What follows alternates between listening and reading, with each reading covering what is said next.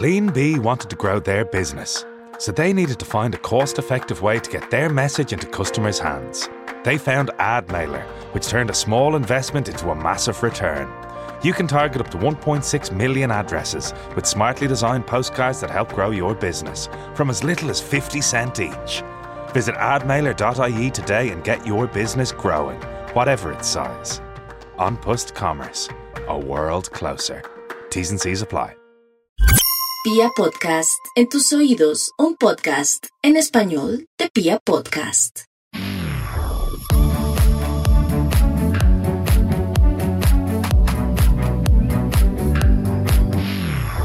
Hola, hola, bienvenidos a un nuevo episodio del Closet Profesional, este podcast en el cual cuestionamos desde el amor esa elección de la carrera profesional que tuvimos que hacer a muy temprana edad.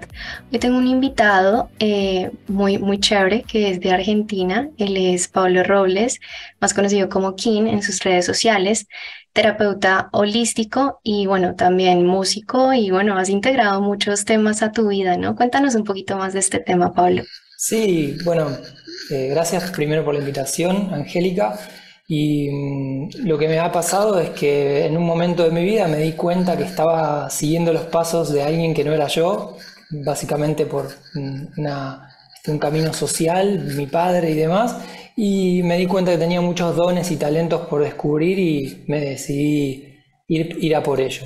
Y bueno, sí, eh, me di cuenta que la música era la base para mí, era la guía en mi vida y, siempre me, encantó desde muy pequeño la música, vibré muy alto siempre con la música, me acompañó eh, como medicina en muchos diferentes momentos de mi vida complejos y me fue acompañando en mis sanaciones sin tener yo noción ni conciencia de eso y bueno, cuando me di cuenta de todo eso eh, la puse al servicio, ¿no? de, acompañar a otros y ayudar a otros. Wow, qué bien. Cuando tú hablas de música, ¿te refieres a algún tipo de música? ¿Cómo fue tu acercamiento con la música? No, de todo tipo de música. Te digo, desde tango, rock, heavy metal, reggae, eh, no sé, cumbia, todo, todo, todo tipo de música me fue ayudando eh, en, mi etapa temprana, cuando no, no conocía, digamos, de géneros musicales, no conocía, me gustaba de todo tipo de música, música clásica también un montón. Eh, y ahí me di cuenta que según mis, estados y, mis épocas de mi vida, que tuve diferentes eh, desafíos que afrontar, familiares, eh, escolares y muchas cosas que tienen que ver con, encajar en un sistema que, no era, digamos, el que más me abría las puertas para poder yo ser en, su completud.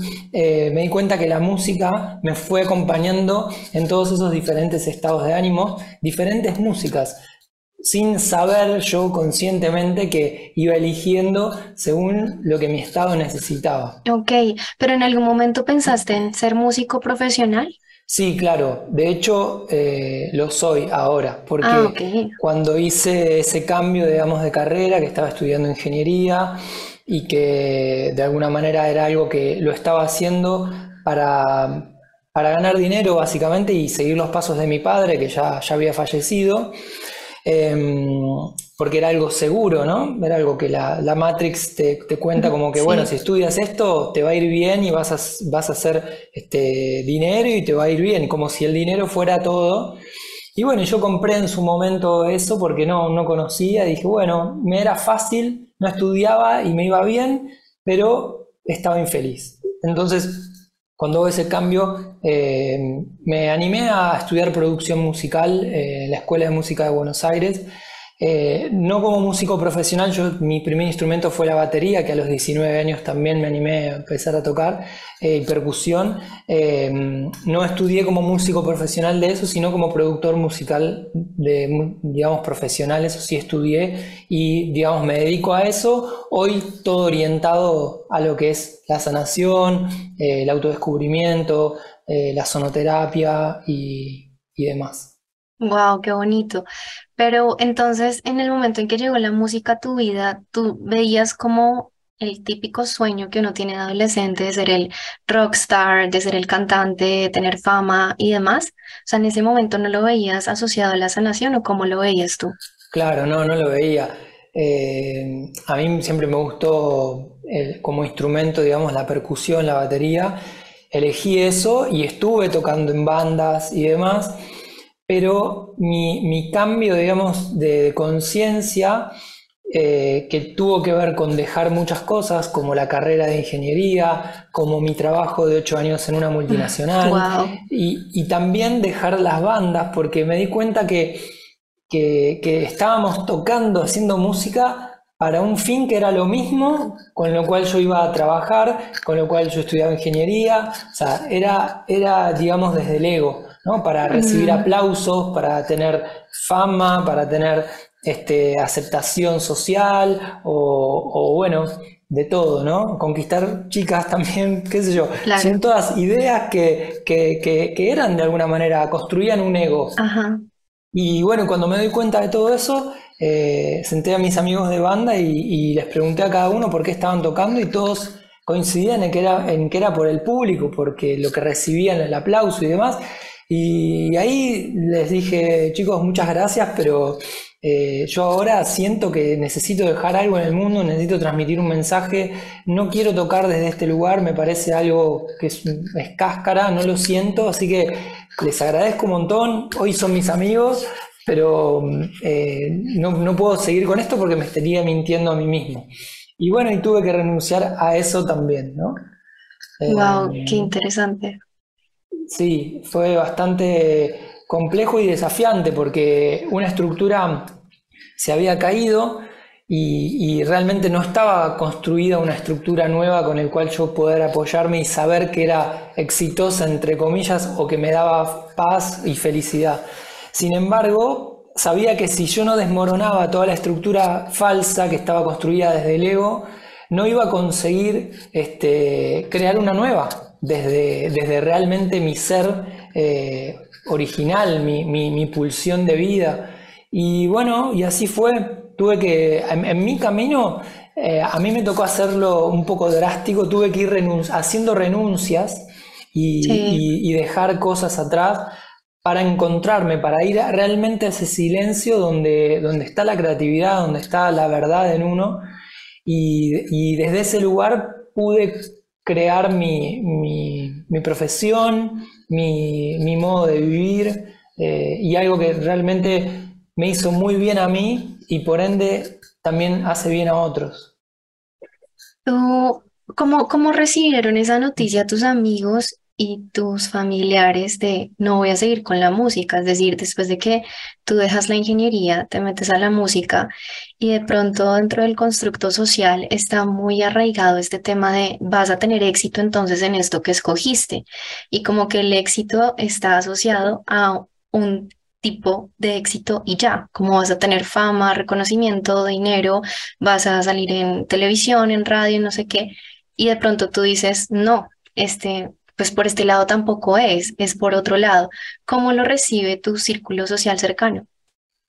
Bueno, la verdad es que mm, siempre en, algún punto yo fui un poco diferente porque era muy, eh, era muy atraído por temas eh, espirituales, por temas de conciencia, eh, yo ya me alimentaba distinto, ya, ya era vegetariano en algún punto, mm. sin, sin decir que este es el camino, ¿no? Pero a mí, a mí me hacía bien eso, o sea, yo me cuestionaba muchas cosas.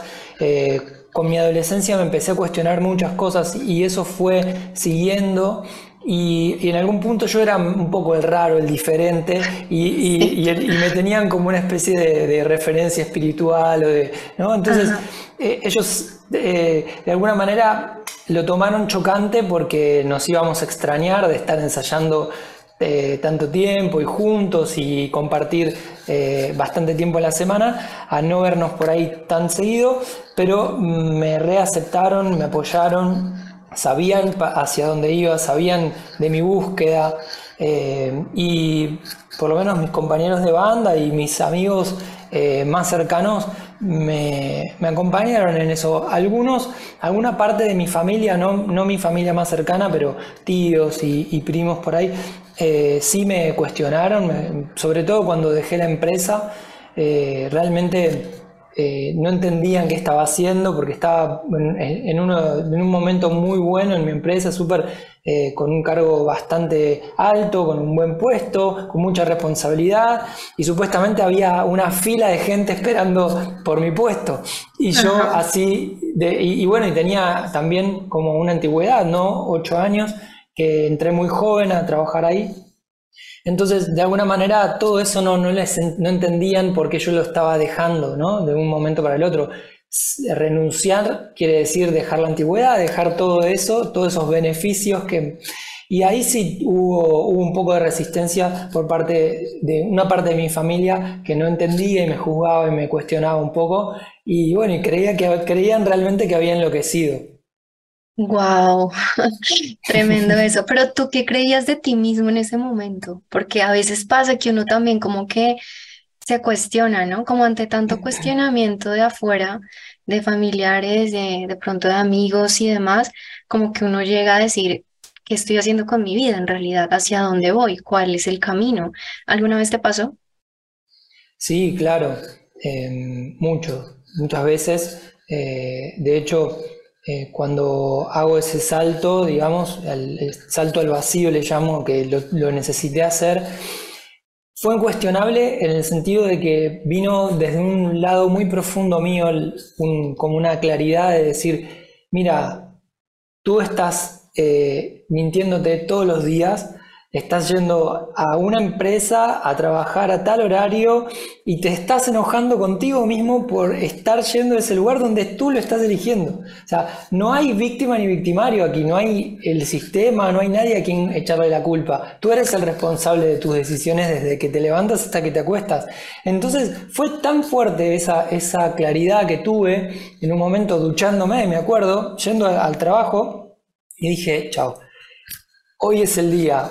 Si, si hoy eh, apago esta vocecita de claridad y me sigo mintiendo, eh, voy a perpetuar esto para más adelante. Entonces, o me voy a enfermar o algo va a suceder. Entonces, ese mismo día fui, presenté la renuncia, también en, mi, en mi círculo de trabajo, imagina que ocho años es como que se forma una familia, nadie entendía nada, yo siempre fui como el responsable. Y, ahí sí fue como un cimbronazo. Aparte, cuando me decían, bueno, pero ¿qué conseguiste otro trabajo? ¿Qué vas a hacer? No, no voy a hacer nada. ¿Cómo nada? me encanta. tengo, que, tengo, que, tengo que hacer nada. O sea, tengo que realmente parar, parar de hacer por hacer. Para luego voy a, voy a volver a hacer y, y de ahí voy a poder hacer desde el ser. Pero mientras que no pare de hacer, eh, tengo que parar. Y nadie entendía cómo parar. ¿Pero qué vas a hacer? Bueno, no sé, venderé lo que tengo, mi coche, no sé qué, y me voy a sustentar con eso hasta que pueda. Y no sabía cuánto tiempo iba a ser, ¿no? Así me tocó a mí. Fue un poco, fue un poco intenso. Eh, fue como realmente despojarme de un constructo que de alguna manera me sirvió para una parte del camino en mi vida, pero que en ese punto ya no me servía más era como la armadura oxidada que ya no me dejaba mover de algún punto, ¿no? Y que me estaba creando sufrimiento a mí mismo. Entonces tuve que despojarme de eso para así luego en algún momento darme cuenta que todo ese camino fue perfecto y que hoy uso, utilizo muchas herramientas que aprendí en la ingeniería, que aprendí, que aprendí estudiando ingeniería, que aprendí eh, en la empresa, que aprendí en, muchas partes de mi, de mi camino eh, que hoy las integro y, puedo utilizarlas como herramienta, ¿no? ¿no? No es que fui cortando partes de mi vida, sí le puse pausa porque necesitaba ir profundo, pero luego se fueron integrando y, entendí el porqué de cada paso, digamos. No es que niego ni, ni reniego de haber estudiado ingeniería por cinco años, ni, ni de haber este, trabajado en una empresa por ocho años. No, fueron parte del camino que yo necesitaba pasar y que hoy agradezco porque hoy soy autónomo y me manejo, eh, digamos, con mi propio emprendimiento gracias a, la organización que aprendí en todos esos lugares, ¿no? Claro, sí, wow, qué importante eso.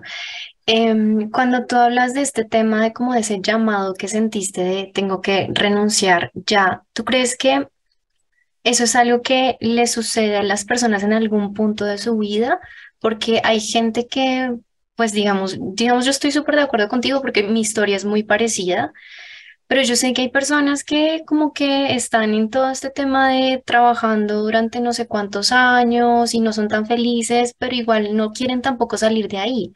Entonces yo a veces digo, bueno, tal vez están felices de una u otra manera, sienten que están cumpliendo con su propósito, que el propósito puede no ser el mismo para todos, no sé, pero tú crees que este llamado lo tengamos que sentir todos en algún momento de nuestra vida o para algunas personas no se hace real? Mira, eh, a mí me tocó escucharlo muy eh, fuertemente porque mm, era muy grande la mentira que yo me había creído sobre mí mismo y así tan grande fue la verdad que yo escuché. Entonces creo que esa analogía tiene mucho que ver con mi camino. Creo que otras personas tal vez eh, no necesiten ser tan drásticas y pueden ir haciendo un camino un poco más suave, tal vez eh, animándose a hacer por hobby lo que realmente les gusta y en algún momento ver que eso les da más felicidad y por ende más prosperidad y empezar a dejar lo otro. Hay gente que tiene familia, hijos y no puede hacer ese, ese, corte drástico porque tiene que sustentar a otras personas que dependen de ella. Entonces creo que cada caso tiene, tiene su, propia, eh, su propia creatividad para, para hacer utilizada y ser manifestada.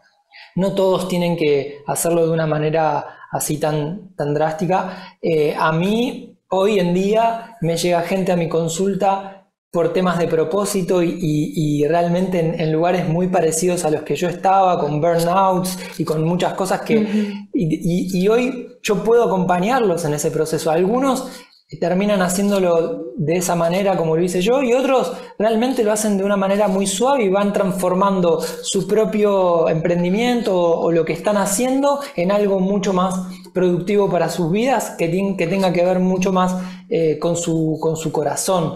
Eh, eso es, va variando según la persona, no es que todos tienen que hacer una misma fórmula. Yo cuento mi experiencia porque a mí me ayudó mucho y tuve que tener una gran valentía. Una parte mía, claro que no quería dejar los beneficios de trabajar en, una multinacional, eh, ganando muy bien, eh, con un montón de beneficios, entre comillas, pero me di cuenta que mi tiempo valía mucho más. Sin embargo, mi tiempo Así con todos esos beneficios en un lugar que comparativamente era, uy, qué buen lugar, eh, mi, tiempo valía mucho más que lo que yo estaba eh, recibiendo, ¿se entiende?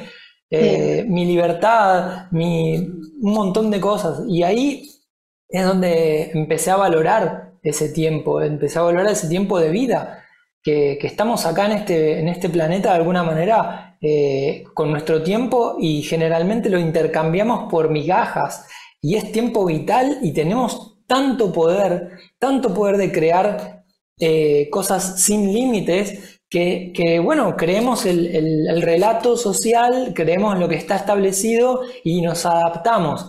Pero bueno, en esa adaptación también tiene mucho, mucho costo, tiene un costo muy alto.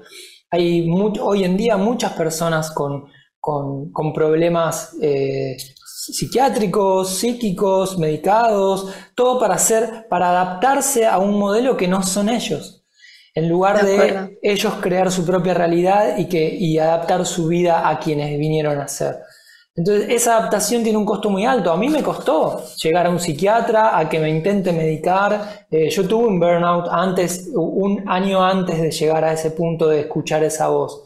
Eh, y realmente tuve que, parar, que humildizarme en un montón de aspectos, que, tamizar qué, era real y qué no era real en mi vida y por qué estaba siendo ese llamado de ataque de pánico dentro mío. Era mi alma gritando, esto no es más para vos. Ya está. Es el momento de, salir de acá y, generar tu, tu, propia creatividad, tu propia vida, no, no es, ya, ya, no es más momento de seguir los mandatos de, algo social que no tienen que ver contigo. Pero esto después lo entendí, ¿no? Eh, pero bueno, tuve que pasar por un montón de sufrimiento que tal vez se puede, se puede evitar si, si tuviéramos en cuenta eh, otras cosas y no tanto el dinero como si fuera lo, primordial, ¿no? Si bien es importante, porque no voy a decir que no, todos de alguna manera lo necesitamos para vivir eh, en, esta, en esta Matrix y, es parte del juego en el que elegimos venir, sin embargo, no es la prioridad. Eh, es parte, pero no es la prioridad. Y tampoco nos cuentan que siendo nosotros eh, verdaderos con, con nuestro propósito, con nuestra verdad interna, esa prosperidad se da por añadidura.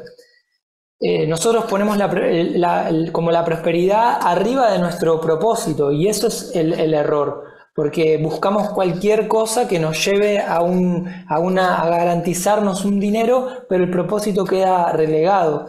Si pusiéramos en principio el propósito, y esto también cuestiono eh, a la temprana edad que tuvimos que elegir supuestamente nuestro propósito. De acuerdo. ¿no? Como que es algo que somos, no sé, 17, 18 años, ya tenemos que saber qué vamos a hacer cuando seamos grandes. Eso es una locura. Una locura, de acuerdo contigo. No entiendo cómo, cómo le metemos tanta presión a un adolescente que además está pasando por tantos cambios en su vida a nivel físico, a nivel espiritual, emocional, todo. Y encima le metemos la presión de tienes que elegir una carrera profesional y desde los casi 12, 13 años ya le estamos diciendo, bueno, ya miraste qué vas a estudiar y es como, wow, qué denso, qué difícil, además como que nos piden escoger correcto y escoger algo que dé plata cuando en realidad nadie nos garantiza que nos va a dar plata, entonces es como un tema bastante complejo. Y, cuando somos niños, pues somos todavía somos niños para elegir lo que vamos a hacer supuestamente toda nuestra vida, ¿no? Exactamente, sí, la verdad es que es muy, muy complejo. Bueno, me gusta mucho lo que, lo que comentas de que ponemos el dinero como en una posición eh, muy alta, ¿no? Muy elevada y muchas veces ese dinero lo que nos cuesta es nuestro tiempo y nuestra salud.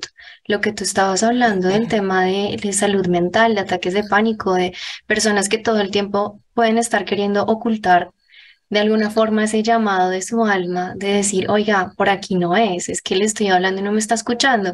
Y es como, tómate otra pasta, tómate otra pasta, otro calmante, otro antidepresivo, otro ansiolítico eh, y ya, y continúa tu camino, continúa con el piloto automático activo.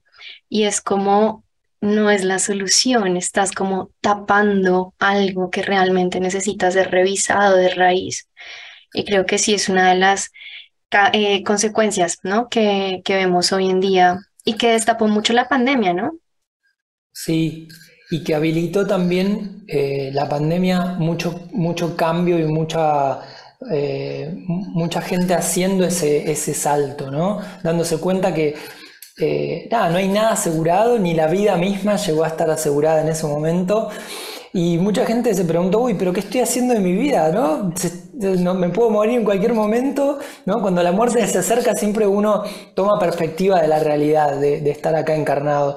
Y, de alguna manera hizo, habilitó a que mucha gente se dedique o que renuncie o que realmente se dedique a vivir como quiere vivir independientemente a lo que hace profesionalmente, ¿no? Mucha gente se mudó, se fue a vivir más cerca de la naturaleza, mucha gente, yo, cambió de trabajos, mucha gente renunció y empezó a hacer lo que realmente le gustaba. Eh, creo que, que fue mucha gente, o sea, si bien tiene muchos, un costo muy profundo y, también creo que lo vamos a seguir viendo por muchos años más, lo que sucedió, sin embargo, también creo que habilitó a mucha gente que, que pueda hacer ese, ese salto. Total, de acuerdo contigo. De acuerdo contigo. Bueno, y cuéntanos, eh, no sé, un poco más acerca de eso que más te costó a ti, em, digamos, enfrentar en toda esta transición de salir de la ingeniería. ¿Me recuerdas qué ingeniería era? Ingeniería industrial. Ingeniería industrial. ¿Y cuál era el cargo que tú tenías en esa empresa? Bueno, era eh, como una especie de, de, a ver, el cargo específico no era gerencia, pero era un poco más abajo de la gerencia, que yo tenía a cargo eh, tres depósitos de logística, básicamente. Era como una especie de, administrador de logística de una rama, de una, de una, empresa, no voy a nombrarla porque por ahí no, no tiene sentido, pero de una rama que es, eh, era una farmacéutica que tenía una rama que es diagnóstica que administraba todo lo que es eh, recursos para laboratorios de análisis clínicos, entonces eran todos equipos robotizados, importados de Europa, y yo era el encargado de tener todo ese equipamiento eh, y tres depósitos con, con eh, spare parts, que, son, digamos, los, los repuestos para esos instrumentos, y bueno, y le proveía a una serie de ingenieros que eran los que iban y reparaban esas máquinas y proveía todo mi país, digamos, y aparte de Latinoamérica. Entonces eh, tenía muchos millones de dólares a mi responsabilidad, con muchas auditorías, con muchas cosas que, bueno, eh, tenía mucha, mucha responsabilidad, básicamente. Y entonces estudié ingeniería industrial. En el mismo momento que estoy eh, terminando casi la carrera, me doy cuenta que eso no era para mí, que no quería hacer eso y que lo estaba haciendo de alguna manera para hacer carrera en la empresa donde estaba, que me prometían un montón de cosas, ¿no? Y bueno, y ahí fue como mi primer rebeldía, yo eh, renuncié sin decirle mucho a mi gente, renuncié a esa carrera y me puse a estudiar producción musical y al tiempo lo comuniqué. Y ahí como que todo cambió. Ya, es decir, que no te graduaste en ingeniería industrial. No, no, no, terminé de, de, graduarme, pues me faltaban algunas pocas materias, pero yo creo que fue el, mejor, eh, el mejor paso que hice en mi vida. Ajá, de eh, acuerdo. No terminé de, no, no terminé de, graduarme. No lo vi necesario. Entendí el juego que lo estaba haciendo, digamos, si lo, si lo completaba, lo estaba haciendo de alguna manera para ser fiel a mi padre. Que ya, se había, ya había fallecido, pero de alguna manera había dejado un legado, ¿no? Y, me di cuenta que no quería hacer eso, mismo estudiando la carrera y, sabiendo lo que yo tenía que hacer si me graduaba, que de hecho ya lo estaba haciendo en la empresa donde estaba, no lo quería hacer por el resto de mi vida. Entonces, dejar de formarme en eso quiso decir, no, esta vida no la quiero, esto no es mío. Gracias, Padre, por todo lo que me encaminaste, aprendí un montón, pero yo me voy a dedicar a otra cosa en mi vida y no sé qué es todavía, pero lo voy a descubrir por mí mismo. Si en algún momento tengo que volver a la carrera y terminarla, la, haré, y si no, haré otra cosa. no, tuve, que volver, no, no necesité volver a terminarla, digamos. Qué, qué importante eso porque Creo que en definitiva, cuando nos graduamos, por lo menos hablo de mi experiencia, cuando yo me gradué no fue el mejor día de mi vida, es decir, yo lo dudé bastante, como que yo no quería ir a la graduación, como que de hecho mis fotos no son las más bonitas, como que yo sentía que estaba traicionándome, era como un tema de alta traición contra mí porque es como un tema de por qué estás aquí sentada con una toga, con un birrete, con un diploma, que a ti no te gusta hacer esto, o sea, que a qué estás jugando. Entonces dentro de mi cabeza estaba como quedándome muchas vueltas eso mientras yo miraba a mi alrededor y veía a todo el mundo sonriendo con sus diplomas y, y con sus papás y todo el cuento. Y yo decía, se supone que tengo que sonreír, se supone que tengo que celebrar y porque no lo siento. Entonces, y creo que Creo que uno de los miedos que, que hay ahí detrás de el recibir el diploma es ese compromiso que te hace como que ya eres esto. Es decir, ya tienes que seguir por ahí. ¿Cuánto has invertido en tiempo, en dinero para estudiar esto? Bueno, ahora tienes que darle, sacarle frutos de alguna manera. Exactamente. Entonces sí, la verdad es muy denso. ¿Y cómo te fue a con el tema del dinero? ¿Cómo manejaste toda la situación económica cuando hiciste este cambio? Porque pues venías de ganar muy buen sueldo a aventurar. Entonces, ¿cómo manejaste este tema? Bueno, qué, buen punto que estás preguntando. Yo tuve mucha suerte al... A ver, suerte. Hoy ya sé que no es suerte, es merecimiento, en algún punto me lo creé así. Em, cuando hago todo este cambio, yo había ahorrado un poco de dinero y tenía un, vehículo. Eh, en ese momento yo rentaba un departamento, no, ya está, era independiente, vivía, pero no tenía mi, propio, mi propio lugar, digamos. Entonces yo rentaba, entonces tenía que pagar una renta mínimo para seguir viviendo donde estaba viviendo.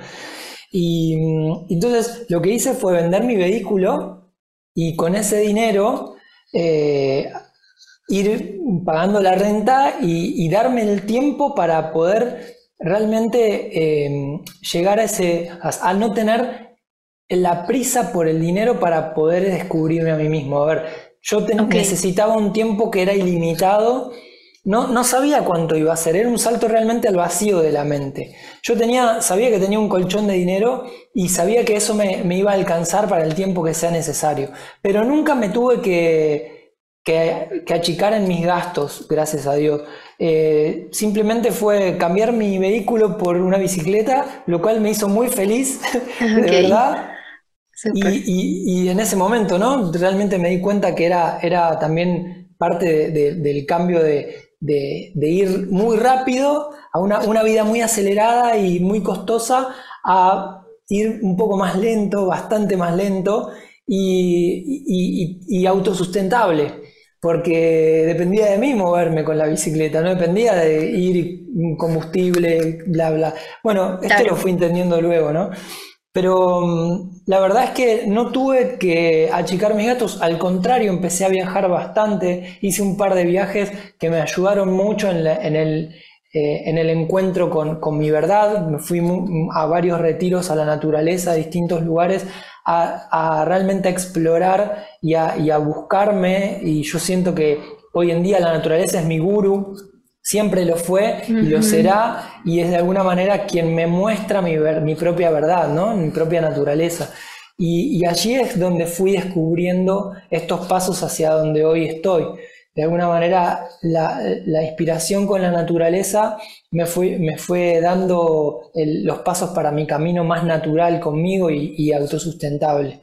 Entonces, el dinero de alguna manera también fue muy eh, cuestionado por mí mismo mis creencias sobre el dinero, porque yo tenía muchos beneficios que me decían que eran beneficios, como una obra social, que es un seguro médico muy costoso, eh, no sé, eh, vouchers y, bonos a, fin de, a, mitad de año y a fin de mes, a, mitad de año a fin de mes y a fin de año, como muchas ideas de beneficios que después me di cuenta que que no sé cuán beneficioso era esa vida realmente, eh, porque me di cuenta que gané muchos más beneficios al, vivir como yo quiero vivir, como yo sentía vivir, que tal vez hoy le doy más, le, creo que es mucho más beneficioso tener mis mañanas libres para hacer mi propia práctica y entrenamiento que, que entregárselo a otra persona o, que un bono eh, o un seguro médico. O sea, hoy tengo la, capacidad de realmente estudiar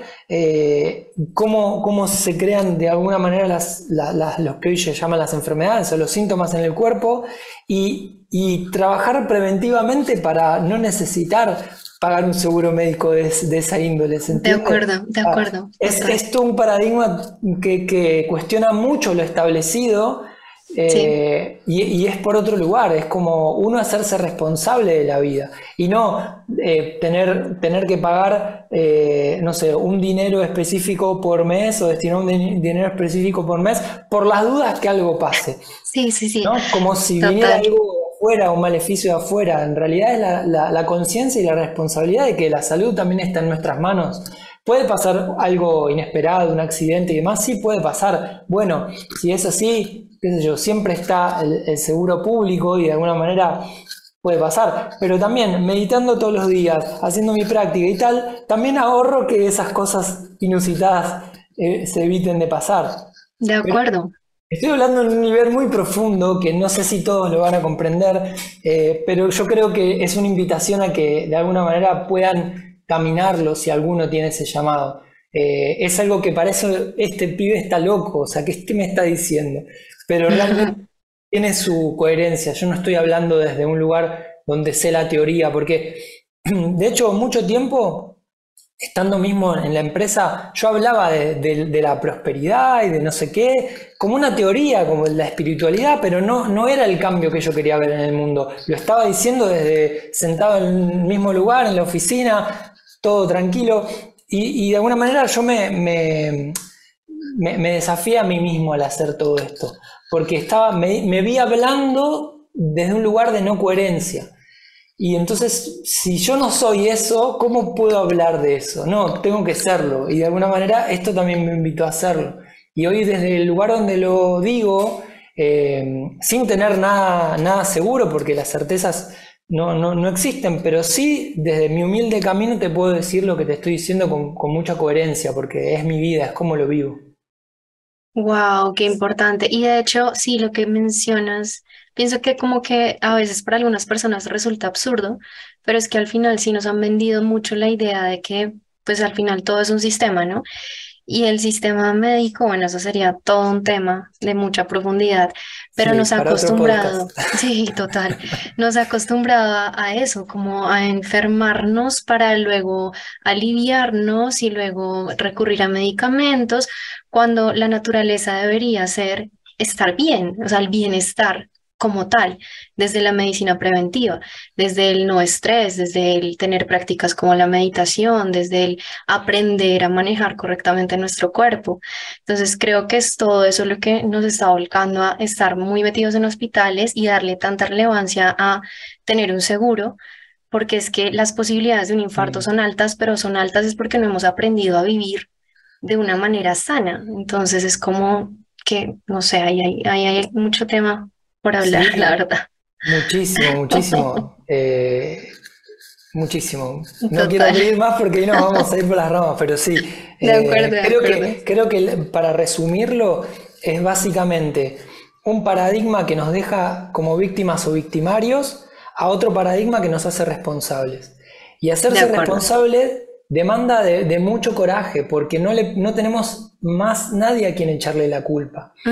En el, en el del víctima y victimario, bueno, de alguna manera siempre viene la ayuda de afuera. Vamos y buscamos un médico, vamos y buscamos un medicamento, vamos y buscamos un psicólogo, alguien que nos resuelva eh, el hecho de estar mal. Y no nos hacemos cargo de por qué estamos mal, sino que alguien lo va a venir a reparar.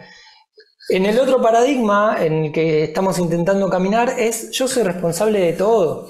Y en este lugar, bueno, a ver, ¿qué, qué, cuáles son mis pasos que me, que me, llevan a este lugar donde estoy aquí? Si me enfermo o no me enfermo, soy yo responsable. Entonces, a ver, ¿cuáles fueron mis emociones que no, que no supe lidiar con, que no supe este, ver bien, que no supe entender. Bueno, ¿qué, cuál es la voz interna que me dice anda para allí y yo estoy yendo para allá? Y bueno, y ahí, y, ahí, es donde surgen todos esos shocks biológicos donde el cuerpo manifiesta estas, estas dolencias, ¿no?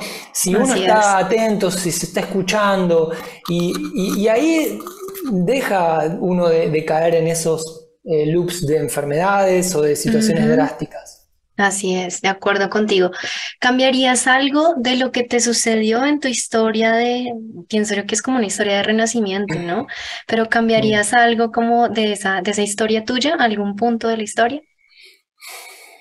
No, no, nada. Todo, todo fue muy perfecto, la verdad, todo está, todo está en orden, todo está en su lugar, todo me, me ha enseñado, mismo los, los considerados errores en algún momento eh, creo que eran necesarios para, aprender, así que la verdad es que no cambiaría nada. Me hubiese gustado tal vez empezar eh, a, tocar instrumentos eh, de más joven, tal vez yo empecé a los 19 años, 18, 19 años tocando la batería, pero me hubiese gustado, qué sé yo, desde chiquito ya tener la posibilidad de, que alguien me acerque un instrumento y yo poder tocarlo, qué sé yo, o, que, yo estar más en contacto, porque la música me, ha ayudado y me sana y me, es muy eh, beneficiosa. En ese momento yo simplemente escuchaba y la recibía más del otro paradigma, como algo que venía de afuera hacia adentro y no yo expresándola. Eso me hubiese gustado, pero igual todo es perfecto, porque también a mí me tocó ser punta de flecha en mi familia en algún punto y, en, mi entorno a habilitar algo que no, no estaba habilitado en mi familia. Entonces, también eh, yo tuve que hacerlo de esta manera porque también tuve que, de alguna manera, marcar un surco para otros también caminar. Qué lindo eso. Wow, mm. qué lindo y qué importante, porque creo que es como que desbloqueamos otros niveles, ¿no? A nivel también familiar, a nivel personal, pero a nivel familiar también, porque es que cuando uno opta por caminar por cierto sendero que es diferente al de todos los demás, inevitablemente vas a tener ojos que miren hacia ti, que direccionen su mirada hacia ti. Y es como, wow, pero no vayas por ahí, pero cuando tú sigues caminando conforme a tu propósito, es como que, hey, sí existe otro camino, como que estás evidenciando que sí existía otro lugar por donde también se podría caminar. Entonces me parece súper lindo. Sí. Em, y en algún punto, cuando uno luego reconoce, reconoce a sí mismo en ese lugar y, se agradece por haber tomado esa elección, el universo también lo hace y da muestras para que esas personas que te juzgaron de alguna manera te vean y digan, ah, ahora entiendo por qué, ¿no? Como, como no sé, cuando te juzgaron de loco y después tuviste una, un, no sé, un gran aval del universo que te mostró que estabas en un lugar para ellos como visto, qué sé yo, a mí me tocó tocar eh, eh, los cuencos de cuarzo, que es un instrumento muy eh, fuera de este paradigma, muy, muy, muy novedoso, en el Teatro Colón, que es, un, que, es un teatro de música clásica muy conocido en toda, en toda Latinoamérica y en el mundo, y, me, llevó, me, me, tocó ir por primera vez a llevar ese instrumento a ese templo de la música. Y ahí mi familia, los que me habían jugado en algún punto, entendieron todos, como que, ah, o sea, y ahí empezaron como a reconocer que, yo había hecho algo por algo, ¿no? Porque ellos necesitan que alguien te reconozca de la afuera para decir, wow. De acuerdo. Sí, sí, sí, ¿no? sí, totalmente. Pero, así todo también les enseña a, esas personas. Yo no necesitaba ir a tocar ahí para reconocer mi camino. Sin embargo, el universo me, llevó a ese lugar, así que te agradezco. Totalmente. Y muchas veces esas cosas pasan sin que uno las esté buscando, sencillamente llegan. Como que es, wow, Increíble, qué lindo. Bueno, y tú tienes dos proyectos, ¿no? Tienes un proyecto que se llama Proyecto Vibra y el viaje de la Kundalini.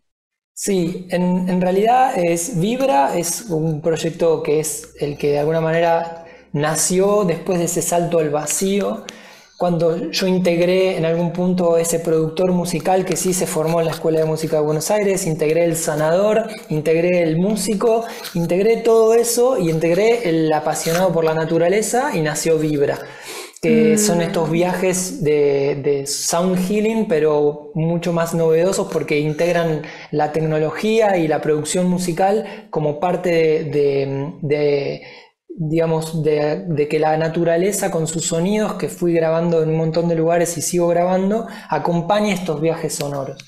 Que también toco instrumentos en esos paisajes sonoros, ¿no? Que voy creando y tocando ahí en vivo. Y de Vibran nacieron varias obras, obras sensoperceptivas que, que hago en teatros. Una de ellas es El viaje de la Kundalini, que, es, eh, que es una obra que, que, tiene ese mismo mote de sound healing, pero también integra la música, medicina, y es un viaje por los siete chakras. También hay otra obra que se llama El viaje de la estrella, que es la segunda obra, que es un viaje por los cinco elementos de la madre naturaleza, eh, que son obras de teatro que, que digamos, presento en teatros donde la gente va a ver un espectáculo y se encuentra con que no se va a entretener, si va, sino se, se va a introtener porque los lleva hacia adentro a meditar. Me encanta. Y entonces empiezan a, descubrirse a sí mismos, ¿no? Como artistas, en lugar de ir a idolatrar a alguien, a aplaudir a alguien afuera, a que se vean ellos como artistas, como que empoderarlos. Esa es un poco la idea. Bueno, están viniendo otras obras de Vibra. Después tengo otro proyecto que se llama Todos Somos Uno, que es eh, un documental de músicas devocionales, de música medicina también, que estoy grabando por América y por el mundo. Un sueño que tengo de realizar, de viajar de Argentina hasta México en un motorhome grabando. Ya, ya he ido hasta la parte más austral, hasta la Pataya, que es la, parte más abajo de Tierra del Fuego. Llegué hasta Florianópolis justo y ahí me tuve que volver a, hacerle algunos cambios y unos arreglos a, mi motorhome que está en proceso y estoy tomando envión para en algún momento ir hacia, hacia México. Si llego, te, te pasaré a visitar por, claro que sí, claro que sí, bienvenidísimo acá en Colombia. Y bueno, y, ese básicamente son mis proyectos más troncales. Después tengo una productora de, arte del ser que le llamo, se llama Crisol Tierra. Bueno, todo está en mi página si alguien quiere investigar un poco más. También soy terapeuta y trabajo uno a uno con diferentes terapias. Soy docente, tengo una escuela de, todo este tipo de cosas, de sonoterapia. Dios mío, cuántas cosas. Haces muchas cosas. Muchas cosas, soy un creativo. O sea, cuando realmente dejé poner mi tiempo en la Matrix me di cuenta el poder creativo que tenemos. Eh, es infinito. O sea, soy profesor de Kundalini Yoga, doy yoga, doy meditación, eh, enseño eh, arte en, lo que es sonoterapia, enseño rebirthing, o sea, facilitadores en, renacimiento. Todo eso hago, o sea, y, más. Así que, o sea, dejen de invertir su tiempo en una empresa y, pónganlo a su favor porque es infinito, o sea, es infinito. Pueden crear lo que quieran. Igual cada uno tiene su tiempo y es perfecto, pero bueno, las empresas por ahora las necesitamos. Así que necesitamos de gente que trabajen ahí. Pero bueno, si pueden escuchar esto y si los inspira a liberarse en algún momento, no se lo van a, eh, no se van a arrepentir. De acuerdo, de acuerdo contigo. Pablo, unas últimas preguntitas que yo usualmente les hago a mis invitados. Eh, la primera es, ¿cuál es tu libro o película favorita? Uy, Qué buenas, buenas preguntas. La verdad es que no tengo una, un libro ni una película favorita, pero sí eh, voy a, nombrar un libro y una película que a mí me abrieron mucho, muchos caminos. Un libro iniciático para mí fue Muchas vidas, muchos maestros de Brian Weiss. Buenísimo, me encanta. Eh, muy iniciático, muy desde... el primer libro que me abrió así mucho la cabeza y que me di cuenta que había otras cosas y me habilitó. Eh, y, una película que puedo eh, recomendar, que me, a ver, que me, ha mm, abierto, son muchas, porque me encantan las películas, pero um, Baraka, Baraka es una película eh, que es un documental del mundo eh, de la cultura del mundo y del mundo como, como, lo que es la madre tierra, con una música increíble. No hay ni un texto, no hay ni un diálogo, pero las imágenes hablan de una forma tan fuerte y tan claras que no hace falta, que, el diálogo es redundante. Eh, no hay información, eh, hay solo información musical, que es increíble, y visual. y eso, esas dos esos dos creo que son dos joyitas que puedo compartir así. Súper. Eh, sí. Genial. Muchas vidas, muchos maestros. Sí, muchas vidas, muchos maestros es un libro hermoso. Me gusta mucho también. El poder de la hora de Cartol también creo que es un libro de consulta y tal, ¿no? Pero, pero bueno, muchas vidas, muchos maestros para mí fue importante. Y ahora acá. Perfecto, súper. Baraka es la película, sí. Baraka es la película, sí. Eh, bueno, em, cuéntame, o cuéntanos mejor, ¿Qué crees que le diría el niño que fuiste, o sea, el niño que fuiste a tus siete años, al adulto que eres hoy? O sea, si él tuviera la oportunidad de ingresar por esa puerta y correr hacia ti, ¿qué crees que te diría? Gracias, gracias por inspirarme. Gracias por inspirarme. Wow. Qué bonito. Y, y también le diría cuídame más. Ok. ok, ok. Todavía me diría eso. Cuídame más. Cuídame más. Bien. O sea, que cuides más al niño que fuiste o que cuides al adulto que eres hoy. Que cuide al niño que fui. Que cuide al niño que llevo, porque el niño que fui está acá también. Sí, total. Está entre eh, ti. Está acá y está conmigo. Entonces, que lo cuide más quiere decir que, lo escuche más, que, lo mime más, que, le dé más rienda suelta. Porque estar en un lugar de alguna manera eh, como, está bien, ¿no? está libertad y, tal, y está buenísimo, pero también eh, el tener un camino como, eh, de esta manera, como de alguna manera uno se convierte en una especie de figura pública porque ha hecho un, surco, por lo menos en, mi país, me tocó eh, ser como un precursor en todo esto. Y entonces eh, hay muchas miradas hacia uno que en algún punto ese ego también te limita de, ser ese niño que fuiste, te limita de, de, poder ahí tener la libertad de expresión, sino es que, bueno, eh, qué van a decir de mí, ¿no? En algún punto, eh, que, está operando en algún punto también. Entonces, por eso creo que me diría eso, ¿no? También. Eh, y me lo, te lo digo, me lo digo y me lo recuerdo, así que gracias por preguntármelo. vale, súper. Y por último, ¿qué frase dejarías tú si tuviéramos una pizarra grande, un tablero, donde escribir frases así como que queden marcadas? Para las personas que tienen miedo a escuchar ese llamado de su corazón, ese llamado de su alma, ¿Tú qué les dirías? ¿Qué les dejarías escrito allí? Bueno, la frase que a mí me animó a hacer todo esto, que siempre la comparto y la repito en mis seminarios, en mis cursos, que es dejar de hacer por hacer para volver a ser y luego hacer desde el ser. Wow, qué lindo. Dejar de hacer para hacer. Y luego... No, de hacer por hacer. O sea, ah, de hacer por nosotros, hacer. nosotros hacemos porque hay que hacer, ¿no? Porque hay que hacer y hay que hacer algo. Entonces, desde ahí elegimos toda nuestra vida, generalmente trastabillando, tropezando, un poco torpes, desde porque hay que hacer. Entonces, ese hacer también nos, nos eh, es como una especie de anestesia para escuchar nuestro ser real. Eh, entonces, nos perdemos mucho en ese hacer por hacer. De dejar de hacer por hacer para empezar a hacer. Y ahí viene la meditación, ¿no? Yo cuando, cuando hice ese salto empecé a meditar todos los días. Porque mi mente, si, si escuchaba mi mente era, tú estás loco, ¿qué estás haciendo? Entonces necesitaba escuchar a la mente y escuchar mi realidad, las dos cosas, para poder identificar qué voz era una y qué voz era otra. Y si no meditaba, no podía continuar en este camino. Entonces dejar de hacer por hacer para empezar a hacer, que es ahí donde viene la meditación, escuchar a tu ser, y luego hay una transformación cuando uno es, porque se despoja de todos los haceres por haceres y de todas las cosas que ya no son más, vas a hacer y construir algo desde tu ser, hacer desde el ser. Me encanta. Buenísimo, qué chévere. Bueno, mil gracias, Pablo, por, por este espacio tan bonito. Eh, si quieres, cuéntanos tus redes o tu página web, cómo te pueden encontrar las personas que estén escuchando este podcast.